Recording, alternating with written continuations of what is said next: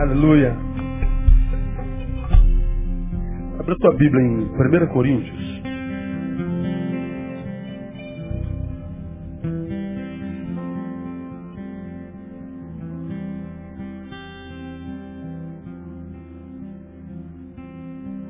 Quando você abre mais uma vez, pedir perdão. Ah, veja essa criançada toda aqui dentro. E na verdade elas queriam estar nas salinhas dela, né? Mas nós estamos parindo uma escada. Né? Estamos parindo uma escada. E mais cedo ou mais tarde a escada nasce. Né? Glória a Deus. Então a gente pede perdão mais uma vez. Eu queria ser pedreiro, mas não sei nem pegar numa, numa colher de pedreiro. Mas acredito que estejam fazendo o melhor. Por isso está tá demorando tanto uma escada. E a gente mais uma vez pede perdão, paciência, que Deus te abençoe com a paciência dobrada, né, para que logo, logo tua criança esteja no lugar que ela tanto ama estar. Perdão, mais uma vez. 1 Coríntios capítulo 14. Quantas mulheres abençoadas por Deus nós temos aqui nessa, nessa manhã de verdade? Deixa eu ver. Uh, todas as mulheres, levante a mão assim, bem alto. Olha, acho que nós acho que são a grande. Posso, posso perturbar vocês mais uma vez? Fiquem de pé as mulheres, só as mulheres. Vamos ver se é a maioria.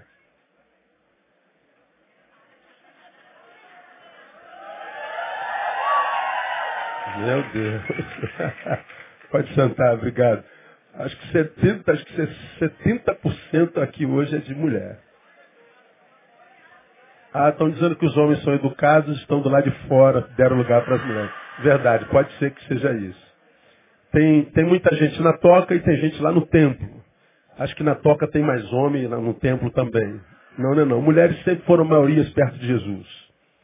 Jesus sempre começou tudo com elas. Só não vê quem não quer. Elas sempre foram mais voltadas para a espiritualidade que os homens, sempre. Está lá na Bíblia.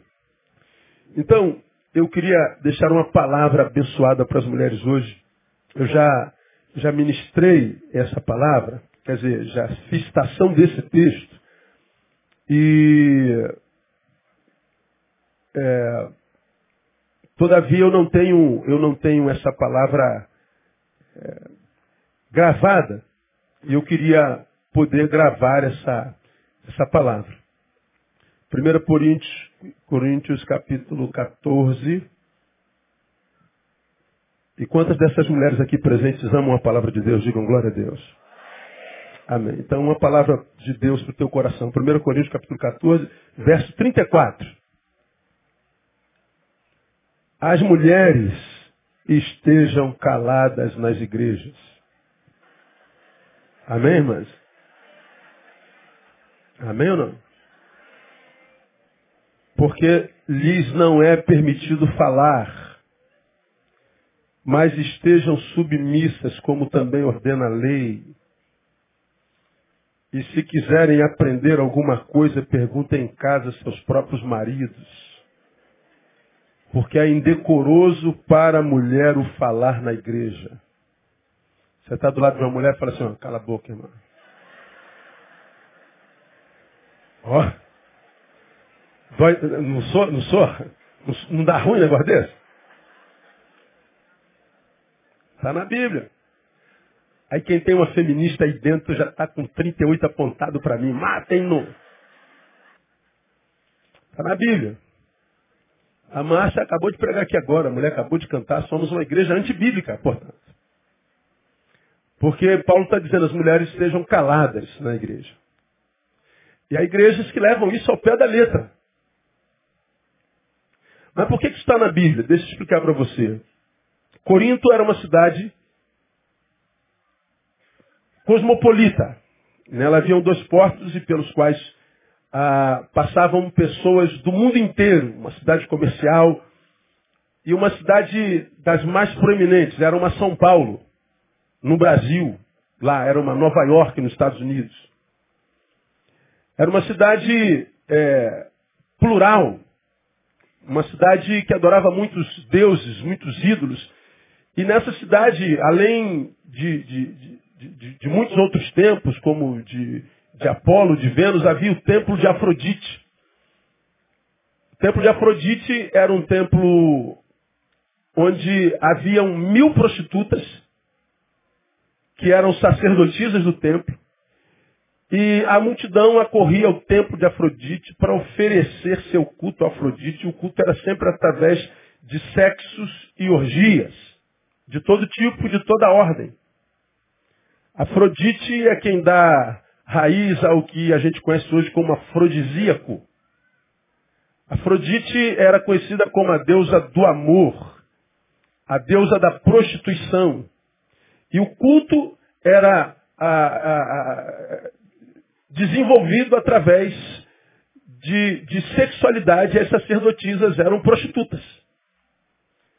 As mulheres tinham proeminência, as mulheres se exibiam, as mulheres se davam, as mulheres eram usadas, as mulheres ministravam através do seu corpo.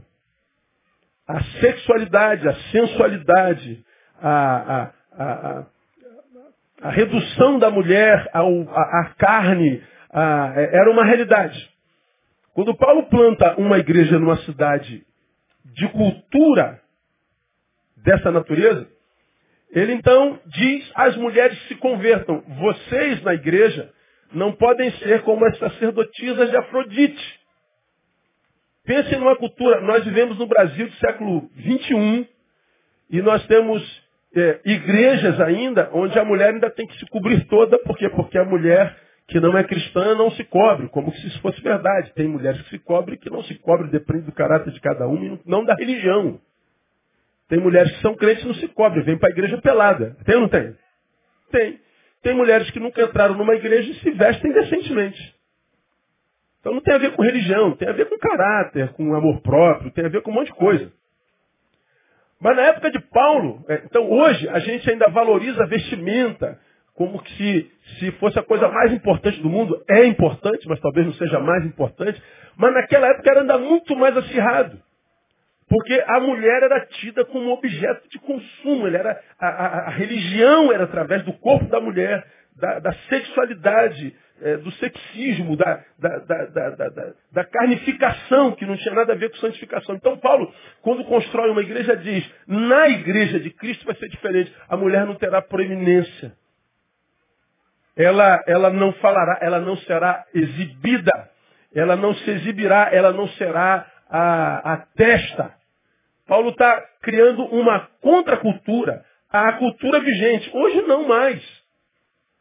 Por que, que em Corinto Paulo diz que a mulher tem que usar véu? Porque hum, na cultura daquela é, é, geração, tudo que a mulher não usava era roupa. Então, na igreja, ela seria o, oposto, o antagonismo da cultura vigente. Então, se lá ela mostra tudo, aqui ela não vai mostrar nada. Então, Paulo só está falando de questão cultural. Hoje, não. A mulher, claro que pode falar. Nós não vivemos numa cultura que vive só de sexualidade e nem mostrar o rosto conota algum tipo de, de, de, de malcaratismo. Ah, o fato da mulher falar não diminui a, a fé que professamos, ah, o fato da mulher ministrar não diminui a questão ah, do conteúdo da mensagem que se prega, como você tem ouvido aqui, mais importante do que dizer alguma coisa, é ter alguma coisa para dizer. E se a mulher tem alguma coisa para dizer, que seja dito. Porque para Deus não existem homem e mulheres, todos nós somos filhos. Não há questão de gênero em Jesus. Então ele pode usar a qualquer uma, qualquer uma, como quiser. É como eu leio o texto. Na minha concepção, ah, hoje nós vivemos quase que o oposto. Lá na cultura era mistério que as mulheres se calassem. Hoje eu acho que elas precisam falar. Eu acho que as mulheres não podem se calar de jeito nenhum. Aleluia, mano. Então, mas lembra que não se calar não é falar indistintamente, né? Ah, eu acho que a voz da mulher tem que ser ouvida, seus direitos têm que ser respeitados. Eu acho que ela tem que buscar o seu lugar na sociedade, seu lugar na igreja, seu lugar na família. Ela tem que buscar a, a, a sua, o seu direito de ser respeitada como gente, independente do sexo que possui. A mulher não pode se calar. E eu queria, nesses minutos, são, são 32 minutos, é, mostrar por que, que a mulher hoje não pode se calar. As mulheres precisam se manifestar, as mulheres precisam falar. Primeiro, por causa do seu poder empático. Por causa da empatia com a qual vocês nascem e da empatia com a qual Deus criou vocês. Mulheres não podem se calar porque esse poder em vocês da empatia é infinitamente maior do que o dos homens. Empatia vem de em patós, em dentro. Patós ou patos, sentimento. A mulher tem essa capacidade de sentir em si a dor de outra. Ela tem a capacidade de compartilhar afetos muito mais proeminentemente do que os homens. Ela tem essa capacidade uterina, portanto, interna, de, de sentir a dor, a adversidade alheia. Ela tem essa capacidade de relacionamento que vai além da razão, quase irracional. Então uma mulher se se cala, meu Deus, se os afetos que emanam da interioridade da mulher se o poder afetivo que emana da interioridade da mulher for reprimido, esse mundo fica ferro que se afia com ferro. Vai ser uma mortandade infinitamente maior do que aquela que a gente já conhece. Por causa do seu poder empático, essa capacidade de sentir e compartilhar a dor do outro, é essa sensibilidade intuitiva que a mulher tem e que muitas vezes nem imagina o poder que isso é dentro dela. Ah, quando a gente vai para o Evangelho, nós vemos as mulheres percebendo o Messias em Jesus muito antes do que os homens. As mulheres discernem Jesus muito antes dos homens. E eles, elas o seguem por perceber quem ele é, muito primeiro do que os homens. Os chamados efetivos são feitos aos homens, mas a percepção da sua messianidade é feita em Jesus e elas estão lá no Novo Testamento inteirinho. Inteirinho. E elas estão lá, inclusive depois da morte de Jesus. Quando Jesus é preso, é preso porque um discípulo o trai, um homem. E quando ele é preso, diz o texto, todos os outros onze fogem de Jesus. As mulheres permanecem. Jesus é crucificado. Ela está lá, Maria, ao pé da cruz. A outra Maria também ao pé da cruz. Ela é, vê, é, é elas veem Jesus morrendo e Jesus está no túmulo, agora sepultado. Quem é que está no túmulo, zelando pelo túmulo de Jesus? As mulheres. Quando Jesus ressuscita ao terceiro dia, quem é que estava no túmulo e percebe que o, o, o, o, Cristo ressuscitou? As mulheres. A quem é que Jesus diz, ide e anunciai aos outros discípulos? Quais discípulos? Os onze, que estavam reunidos, trancados, com medo. Fazendo uma reunião de oração, mas motivados pela covardia. A mulher chega, Jesus ressuscitou. E aí os homens que estavam em oração por covardia, diz assim, você está maluca, pô.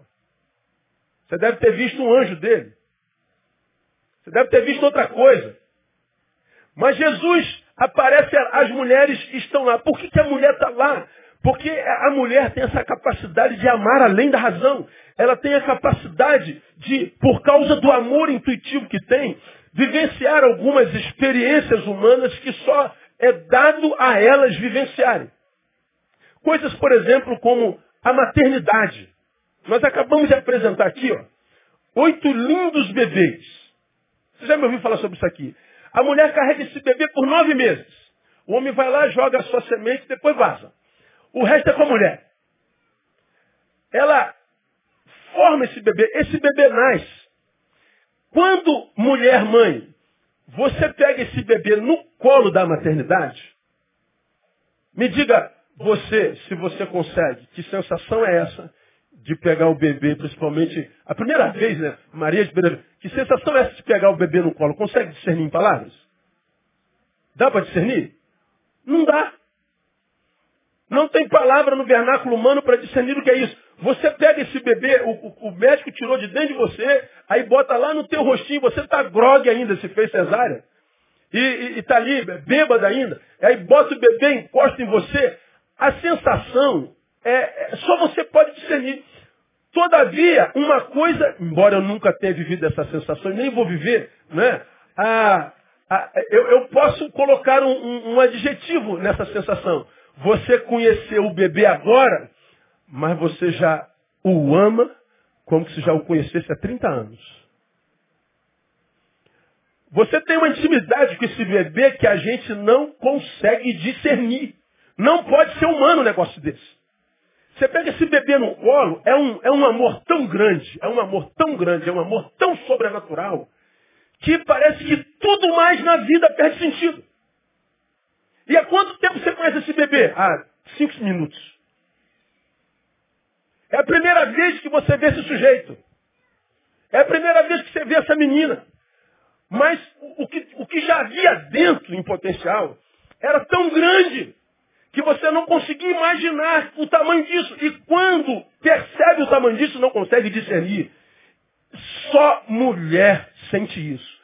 Pai, eu sei que você ama teu filho, você morreria por ele. Eu sei que você filmou o nascimento da tua menina, tua primeira menina. Existe o Édipo, né? O pai se apaixona pela filha, o filho pela filha pelo pai. Ah, é o X da questão, não é verdade? Aquele cruzamento afetivo e tal. E você morreria por ela. Mas o amor que você sente ainda não é igual o que a mãe sente, o que a mulher sente. Saiu do ventre. É a extensão do seu próprio corpo. E quando ele nasce, você pega essa criança aqui, ó, tá aqui no colo da mãe, cara. A mãe parece que é mãe há 25 anos. A, a mãe nasce junto com o bebê. Antes era uma mulher que carregava uma cria. Mas quando o bebê vem à mão, aí ela percebe que a mãe nasceu. Ela tem intimidade. Tu tira o bebê do ventre, bota no colo da mãe, cabe certinho. Bota no colo do pai. Ai, meu Deus, tem misericórdia, Jesus. Ai, Jesus, vai quebrar. Oh, oh Jesus.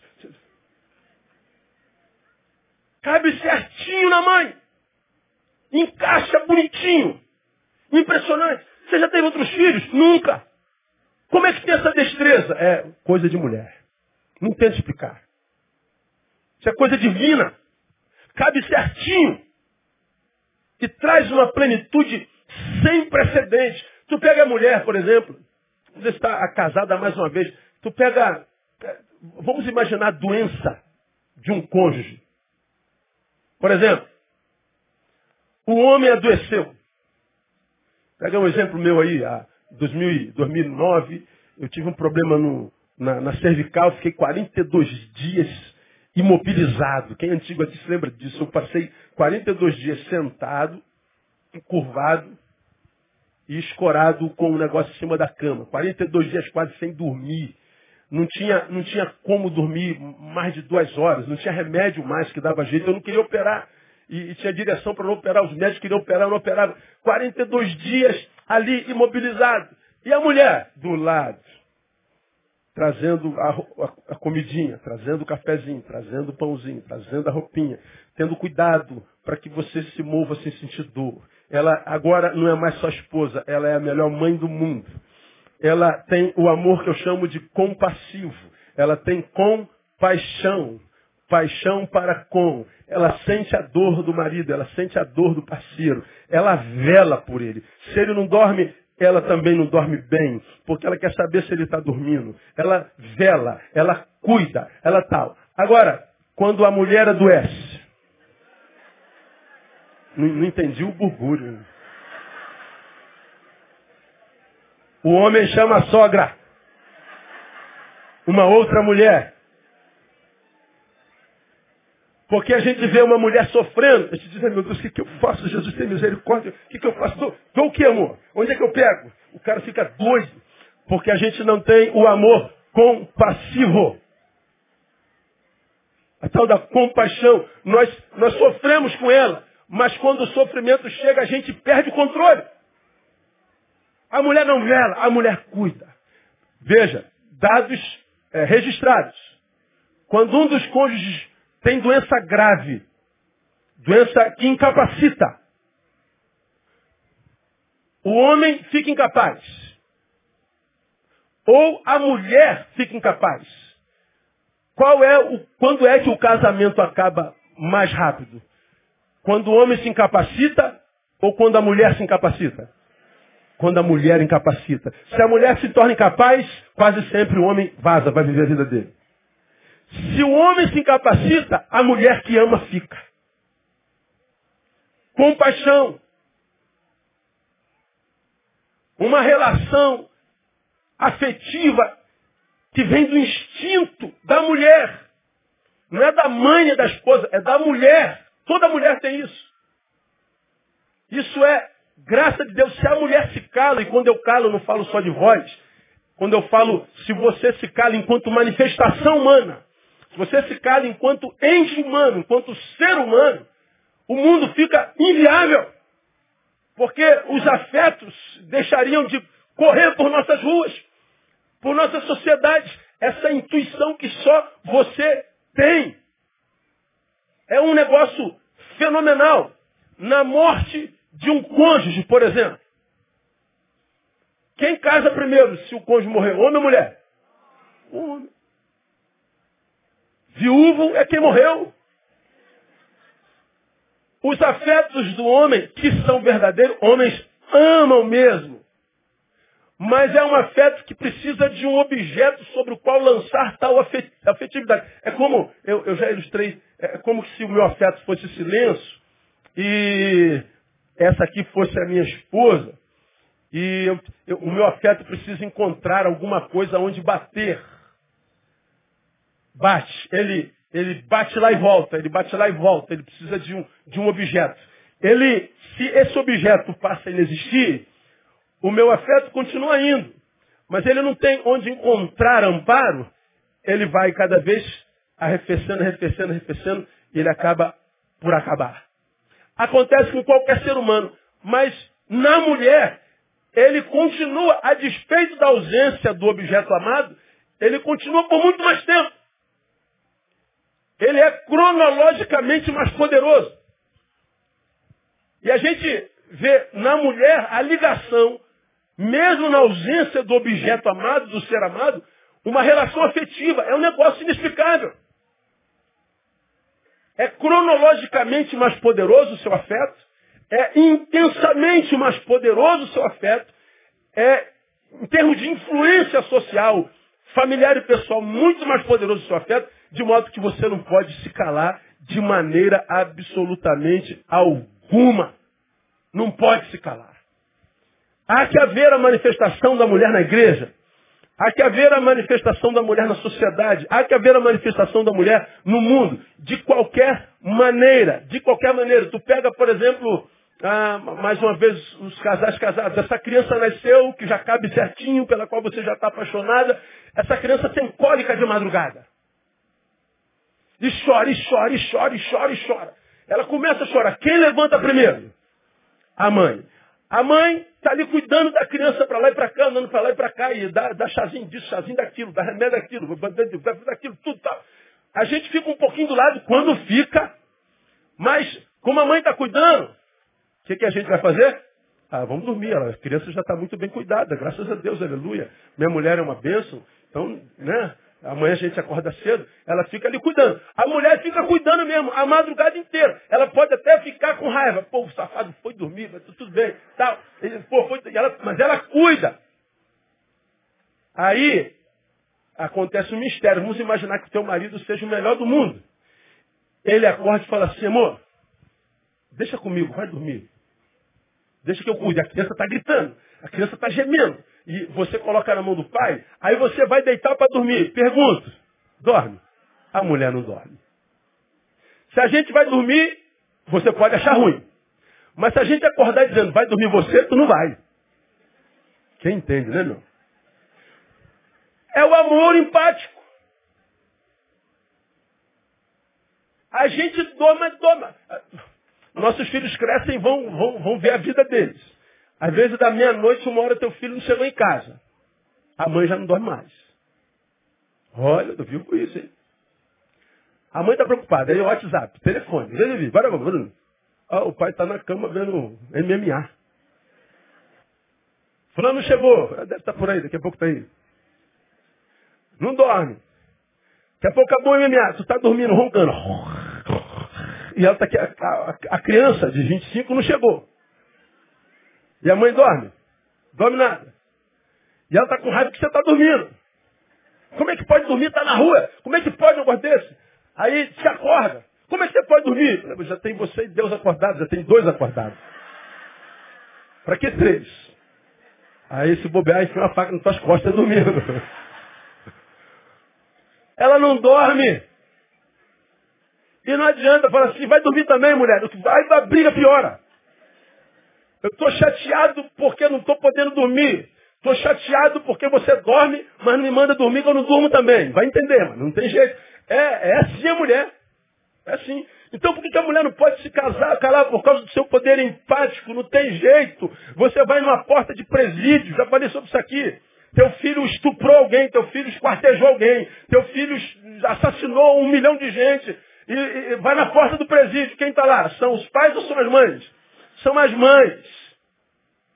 Teu filho é um monstro, mulher. É meu filho. É monstro, mas é meu filho. E eu estou ligado a ele a despeito da monstruosidade que eu gerei. A mulher está ligada efetivamente à vida. Tu imagina se as mulheres se calam. Tu imagina se pelas ruas perigosas nas quais a gente vive, a mulher fosse calada definitivamente. O mundo já seria inviável. O mundo ainda é mundo possível por causa da existência da mulher. E eu quero que você aplaude o Senhor pela vida dela.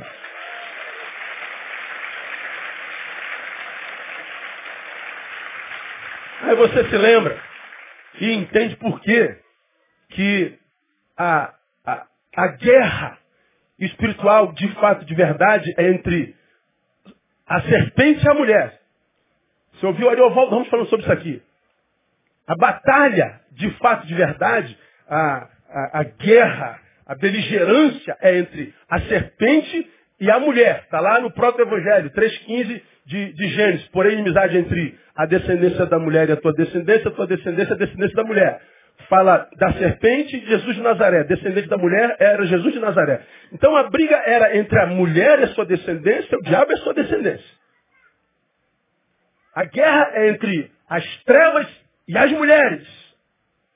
Onde é que entra o homem nisso? O homem entra no meio disso para proteger a mulher. O homem existe para protegê-la da descendência da serpente. O homem existe como o, o guardador, como o guarda-costa, como que cuida, como que zela, como que vela, como que protege. O papel do homem, desde o Éden, é a proteção dela contra quem as trevas estão em litígio. Então, quando o homem, em amor, se une à mulher que protege e vice-versa, ambos juntos vencem qualquer inimigo de qualquer ordem. Mas, quando o homem e mulher entram em litígio e o homem se associa ao diabo, quem é a pior vítima? A mulher. Por que, que mulheres hoje sofrem tanto? Porque é possível que nós nos tenhamos aliado a Satanás. No, no, no, no período de, eu anotei aqui, ó, de 2001 a 2011, na primeira década desse, desse século, aconteceram no Brasil 50 mil assassinatos de mulheres. São 5.664 assassinatos por mês, por, por, por, por ano. São 442 assassinatos de mulheres por mês. São 15,52 assassinatos dia no Brasil. A cada uma hora e meia mata-se uma mulher nesse país. Não há um dia que você não liga a televisão, não tem lá. Fulano matou a esposa e o filho. Fulano assassinou a esposa e o filho. E mulheres assassinadas, mulheres assassinadas. Mulheres... Por que, que a mulher está sendo assassinada? Porque ela é uma vítima indefesa quando o homem aliado ao diabo faz dela o seu alvo primeiro. E há uma razão para se matar a mulher e não é só sociológica. Existe o interesse do inferno para matá-la, porque tirando a mulher do mundo, inviabiliza o mundo. Tu imagina um mundo só de homens, cara. Pensa. Aí vem a segunda razão pela qual a mulher não pode se calar. Não pode se calar, em segundo, por causa da sua capacidade de resistência ante a adversidade. Eu vi uma entrevista de uma mulher coronel da PM, agora bem pouco tempo atrás. Agora em maio eu vou pregar no, no culto do aniversário da Polícia Militar do Estado do Rio de Janeiro. Me deram a honra de, de, de poder participar dessa efeméride. Aí eu vi a entrevista de uma coronel PM, que foi brilhante a entrevista dela. Aí a, o repórter terminou a reportagem assim, mas coronel, e a, a questão do sexo frágil? Ela respondeu brilhantemente, sexo frágil só quando a gente quer. Minha mulher estava assistindo e falou, é, isso aí. Somos o sexo frágil só quando a gente quer. É verdade. Como é que você pode chamar de sexo frágil uma pessoa que passa por depilação toda semana? Como é que você pode chamar de sexo frágil uma pessoa que passa por menstruação todo mês? Como é que você pode chamar de sexo frágil alguém que vive TPM? Como é que você pode chamar de sexo frágil quem vive cólica? Luta contra celulite, estria. Como pode ser sexo frágil se carrega na gravidez um outro ser dentro do seu corpo por nove meses, que muda todo o curso do seu corpo, muda a sua afeição, seu afeto, sua psique, muda, gera na mãe um outro ser humano que nem ela conhece. E o pior, faz isso com amor e voluntariedade. A mulher engravida por vontade própria. Mulher, você pode falar assim, racionalmente, mulher, você, tá, você sabe a dor que você vai sentir quando esse moleque já sai daí? Você já imaginou? Quando estiver saindo. Você já viu o que é isso? Parte normal? Dizem que é uma das maiores dores que um ser humano pode sentir na vida. Mas a mulher quer ter filho. Tu imagina se quem tivesse filho fosse homem. Acabava a humanidade, irmão. Nós abriríamos mão da pessoa em função da dor. A mulher sabe a dor que vai sentir e não abre mão de ser mãe. Como que é sexo frágil? Imagina chamar de sexo frágil alguém que passa pelo parto, alguém que vive menopausa. Quem tem mulher aí de 40, 50 anos sabe do que eu estou falando. É, aí muda tudo de novo. Aí a outra mulher que nasce aparece de novo. Aquele fogo do pescoço para cima, queima tudo.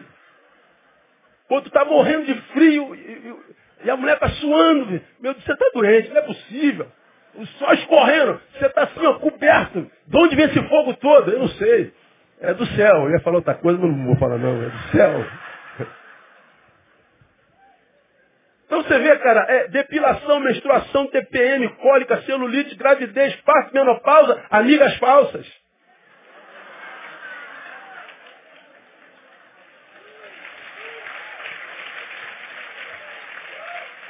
Tem amigas falsas ou não tem? Pergunta a amiga que está do seu lado. Não é falsa não, né, amigo? Pelo amor de Deus.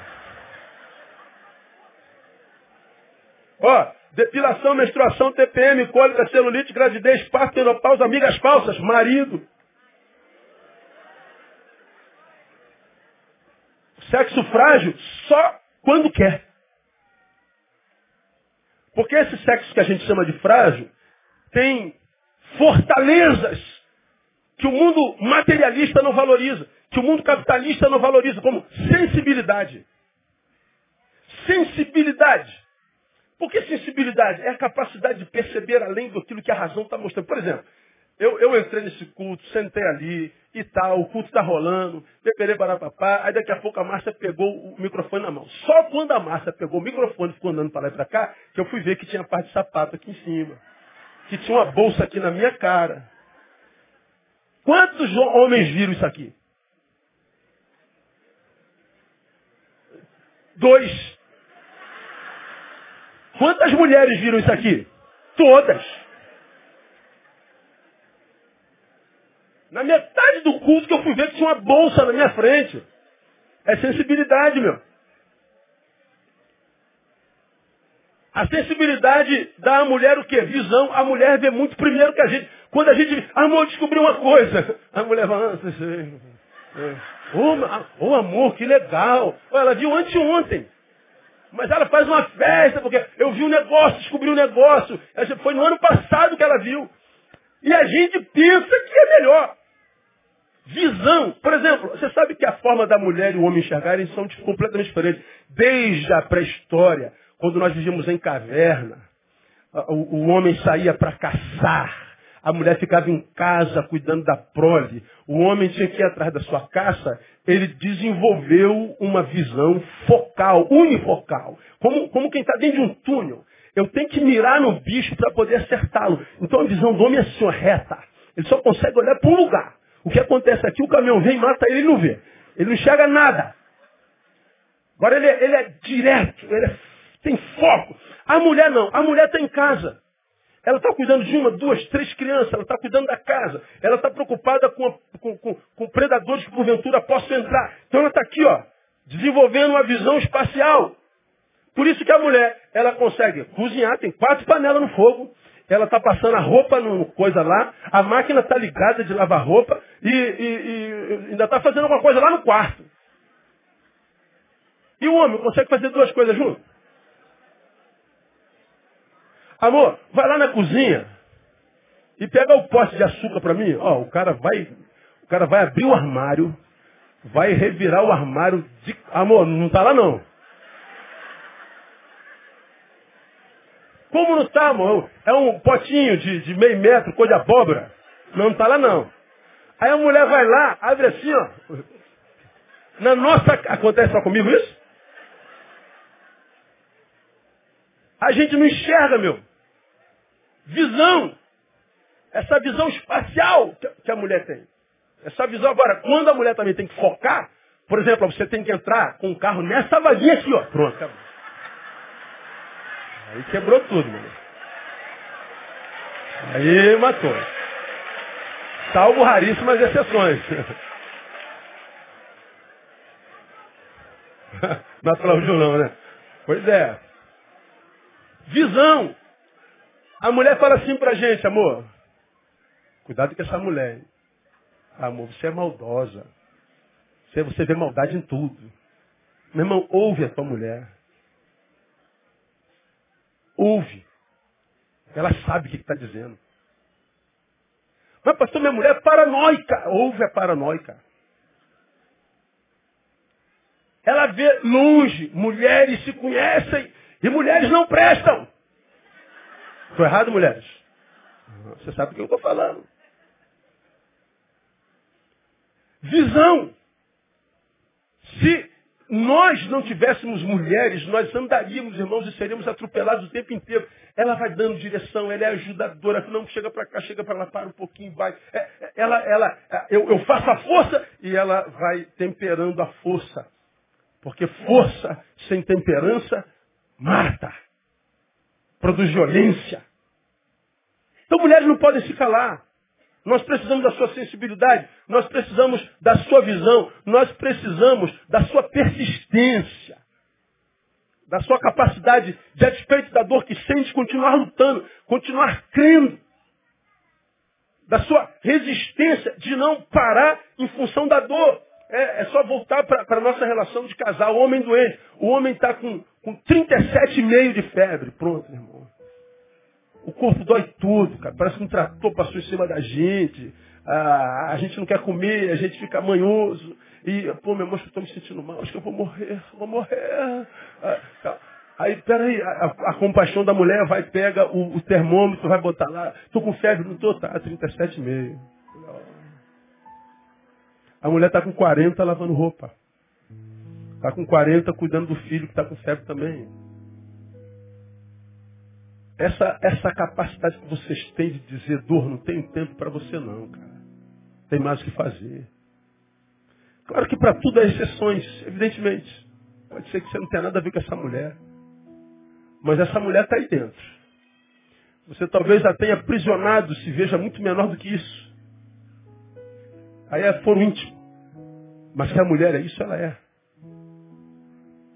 Ela não abre mão do sonho por causa da dor pela qual terá que passar. Essa sua persistência. A mulher não pode se calar por causa do seu poder empático, por causa da sua capacidade de resistência ante a adversidade. Termino. E você não pode se calar porque nós homens, sem vocês, somos incompletos. Isso não é palavra minha. Isso é 2,18 de Gênesis que diz que não é bom que o homem esteja só. No caso é gênero. Falei uma ajudadora. Gênero. Só o côncavo cabe no convexo e vice-versa. A questão da homossexualidade se tornará algo comum, e já se tornou. Temos que respeitar todo tipo de relação. Comum, sem dúvida. Natural, jamais. Não cabe, não encaixa. Agora, quando é homem e mulher, é embevecido pelo amor, ele se completa, é um encaixe certinho.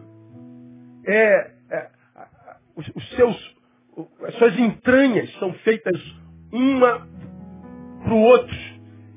Tudo se encaixa. Eles se não completam, um tem a força, outro tem a sensibilidade. Um tem um, um alvo, outro ajuda a caminhar, plena, tal. Um, vai para a guerra e se machuca, o outro cuida. É, é um negócio bonito de se ver demais. Ele usa a relação do homem e de uma mulher para falar da sua relação com a sua igreja. É divino. Então, ah, se as mulheres se calarem na igreja, a igreja fica insuportável. Se as mulheres forem cerceadas na sociedade, a sociedade fica inviável. Não podem se calar. Quando fez o homem, ele olha para ele, pensa e conclui: homem sozinho não vai dar certo. Aí Deus tem uma excelente ideia. Aí ele faz o homem dormir, porque se não dorme dá palpite. Não ia ficar bom. Quando ele acorda, está pronto. E ele se apaixona na hora. É osso dos meus ossos. É, é, é o meu eu, o outro. É a continuação de mim mesmo. De modo que quando eu agrido uma mulher, eu agrido a mim. Quando eu mato uma mulher, eu estou cometendo suicídio. Quando eu agrido uma mulher, eu estou me associando ao diabo. Porque a minha associação deveria ser com ela contra ele. Então, é, no dia da mulher eu quero glorificar a Deus pela sua vida. E dizer para você que para Deus você tem um valor incomensurável. Todavia, o último conselho eu lhe dou, não sucumba a tentação da pós-modernidade, onde a mulher, infelizmente, luta para tentar ser igual ao homem. Uma mulher que, insatisfeita por ser quem é, e se está insatisfeita por ser quem é, porque se vê menor do que é. Porque não tem como uma mulher se enxergando se achar menor do que quem quer que seja. Quando a mulher se toma por um feminismo, todo ismo é preocupante, inclusive o ismo do cristianismo. Todo ismo é preocupante. Quando a mulher diz, eu, eu quero os mesmos direitos dos homens, você está se sentindo menor? O problema não está no homem, está na forma como você se enxerga. Porque quem decide o tamanho que eu vou ter sou eu. As oportunidades não são as mesmas, outra história. Problema não é o homem, é o sistema. Nós temos que mudar o sistema. No Evangelho, na cabeça de Deus, homens e mulheres não seriam inimigos nunca e jamais seriam competidores. Seriam parceiros. Porque se completam. Então, mulher, nunca sucumba à tentação equivocada de querer ser igual ao homem. Você é mulher. Seja e seja da forma mais digna que você puder. E você então vai encontrar o privilégio de ser uma. Principalmente quando você é para a glória de Deus. Porque senão o que sobra é a doença, independente do gênero, o feminino ou masculino. E nós vamos viver em competição, em guerra, em luta. Um querendo superar o outro. E para mim esse desejo desenfreado de querer superar o outro é porque ainda não se encontrou consigo mesmo. Porque quem já se achou não planeja diminuir absolutamente ninguém. Quem está feliz quer ver todo mundo feliz, cara. Quem está bem quer ver todo mundo bem. Então, no dia da mulher, fale como a coronel PM. Sexo frágil, só quando você quer. Quando você quer, você vira aquele cordeirinho. E o cara está crente que está abafando, mas você está usando o teu poder. Agora, quando você não quer ser cordeirinho, você sabe ser leoa. E só Deus sabe, individualmente falando, por quantas batalhas você já passou para chegar até aqui. Vendo algumas dessas mulheres cantando aqui, falando que é guerreira, que é campeã. algumas dessas histórias eu conheço muito bem. Estava vendo uma ali com cabelo lindo, comprido, a vi carequinha. Porque teve que passar por uma quimioterapia pesada. Vi mulheres aqui que sofreram muito na mão de um marido que não soube lhe dar valor. Está de pé, se soergueu. Teve no fundo do poço, mas a sua força, com a ajuda de Deus, a tirou de lá. E ela está aqui louvando ao Senhor. Escuta. Deus, quando planejou você, planejou com o maior carinho que um Deus poderia ter. Ele não criou você para ser capacho de homem, não criou você para ser tapete de sociedade. Deus criou você para andar do lado do homem, para reinar com ele, para que juntos vocês fossem um, de modo que sendo olhados como tais, não dava para ver dois de jeito nenhum, não tinha como comparar. Dada a forma como se completa. Então, ah, como Neil, como cidadão, como pastor, eu quero paralisar cada uma de vocês. Vocês são bênçãos. E não permita que ninguém, nem coisa alguma, roubem de vocês essa verdade. Se você não se enxerga como essa mulher, ah, mude o óculos com, a qual, com o qual você enxerga a vida. Porque o problema é questão ocular. Está com um problema oftalmológico existencial. Não é a verdade. Que a vida de cada um de nós será a proporção da lente com a qual a gente enxerga essa vida. O problema está na vida, está na lente com a qual você enxerga. Porque em Deus, você é uma guerreira. E não só uma guerreira vencedora. Deus abençoe você, parabéns pelo seu dia. No nome de Jesus.